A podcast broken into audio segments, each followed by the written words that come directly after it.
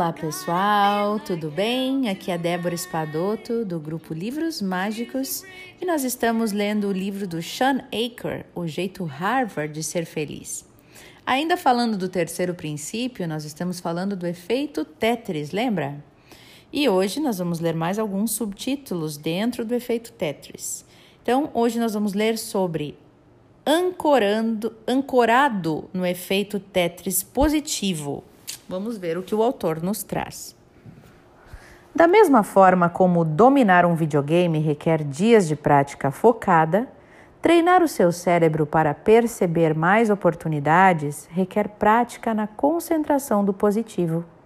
A melhor maneira de dar início a esse processo é fazendo uma lista diária dos aspectos positivos do seu trabalho, de sua carreira e de sua vida. Pode parecer uma grande bobagem, ou algo ridiculamente simples e, de fato, a atividade em si é simples. No entanto, mais de uma década de estudos empíricos comprovou o profundo efeito que isso provoca na configuração do nosso cérebro. Ao elaborar uma lista de três coisas boas que aconteceram durante o dia, o seu cérebro será forçado a rever as últimas 24 horas em busca de elementos positivos potenciais coisas que levaram a pequenas ou grandes risadas, sentimentos de realização no trabalho, o estreitamento de laços com a família, um vislumbre de uma esperança no futuro. Em apenas cinco minutos por dia, só cinco minutos por dia, esse exercício treina o cérebro a perceber e se focar melhor nas possibilidades de crescimento pessoal e profissional e também a aproveitar oportunidades de concretizar essas possibilidades. Ao mesmo tempo, como temos um número limitado de coisas nas quais conseguimos nos concentrar simultaneamente, o nosso cérebro empurra para o plano de fundo pequenos aborrecimentos e frustrações que antes se destacavam no primeiro plano e até chega a excluir totalmente esses elementos negativos do nosso campo de visão.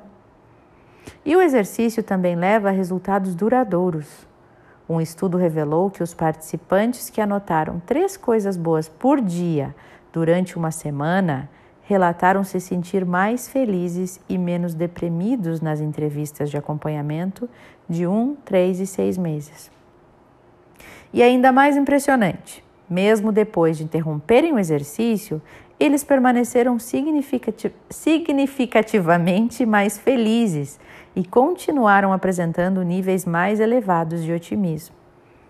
Quanto mais eficientes eles se tornavam em identificar coisas boas no mundo para anotar na sua lista, mais coisas boas eles viam, sem precisar se esforçar onde quer que olhassem.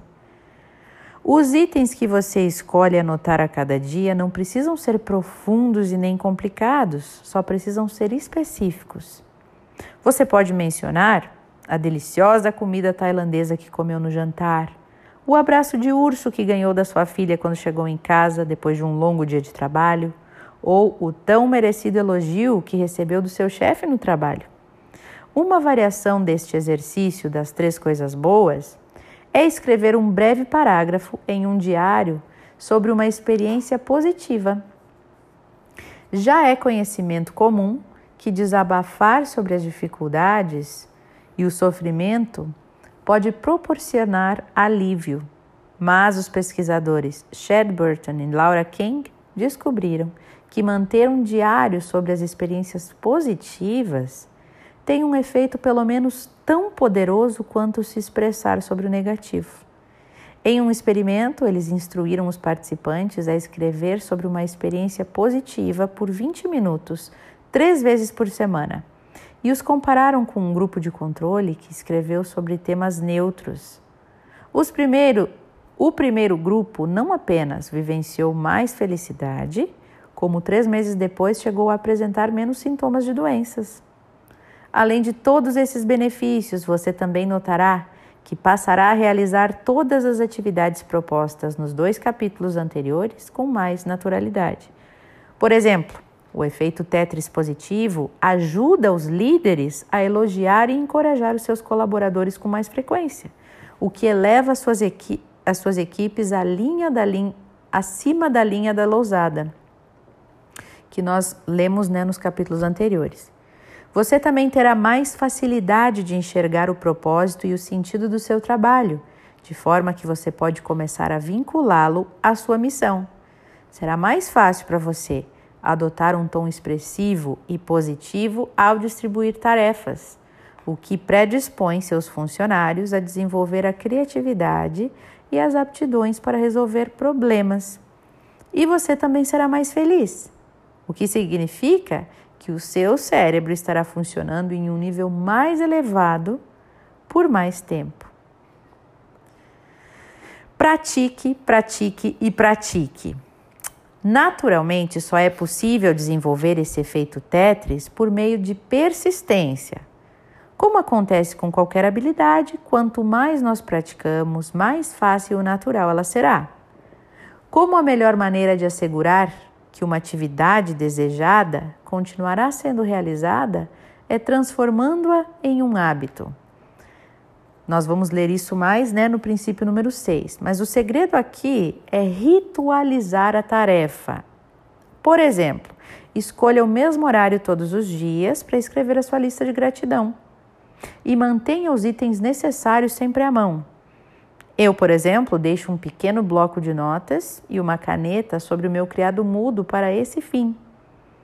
Quando eu trabalhei com funcionários da American Express, eu sugeri que eles configurassem um alerta no Microsoft Outlook para as 11 da manhã, todos os dias, para lembrá-los de parar naquele instante e anotar as suas três coisas boas. Os banqueiros com os quais eu trabalhei em Hong Kong preferiram escrever a sua lista todas as manhãs antes de verificar os seus e-mails. Os CEOs que eu treinei na África escolheram expressar as três gratidões à mesa de jantar com os filhos, todas as noites. Então, não importa que momento escolher, contando que o faça diariamente e regularmente. Quanto mais você envolver os outros, mais os benefícios se multiplicam. Quando os CEOs da África incluíram os filhos na atividade, eles não apenas descobriram mais coisas pelas quais eles eram gratos, como também se sentiram mais motivados a continuar com o exercício. Vários dos CEOs me contaram que sempre que tinham um dia especialmente terrível no trabalho e tentavam pular a atividade das três coisas boas, os filhos se recusavam a jantar enquanto o exercício não fosse realizado. E esse tipo de apoio social aumenta substancialmente as chances de desenvolver estes hábitos positivos. E é por isso que eu sugiro que lideranças façam esse exercício com a esposa ou com o marido antes de dormir, ou à noite ou no café da manhã, ou antes de sair para o trabalho, vocês decidem. E o exercício ainda lhes rendeu um bônus adicional. À medida que se tornaram mais eficientes em identificar os elementos positivos ao redor, eles começaram a ver melhor as coisas pelas quais ser, gato, ser grato também no casamento. Além disso, estes exercícios funcionam tão bem com crianças pequenas quanto com estudantes universitários e também com gerentes de nível médio ou microempresários, quanto com poderosos executivos de grandes corporações e analistas financeiros da Wall Street. Ou seja, o que importa não é a sua idade nem a sua profissão, mas o treino e a persistência. Olha aí, gente, já é conhecido, né, esse, esse caderninho da gratidão para ser mais feliz. E aqui traz, então, o autor trazendo os porquês, né, a explicação científica para isso. Então, se você ainda não tem essa prática na sua casa, o que você está esperando para começar a anotar todos os dias as bênçãos, as três bênçãos do dia? Ou ainda é, fazer o pote da gratidão em casa com a família, né? Que é aquele, aquele pote onde todo mundo, todos os dias ou uma vez na semana, se reúne aí com os filhos, com todo mundo para escrever as melhores coisas da semana, né? Então é uma coisa que pode ser feito em família e você já inserir seus filhos num hábito tão saudável como esse para eles serem mais felizes. Treinar o olho para enxergar o que é bom, para enxergar as bênçãos. Olha que bacana. Eu espero que vocês estejam gostando deste livro tanto quanto eu. Ótimas reflexões para vocês e até o nosso próximo áudio.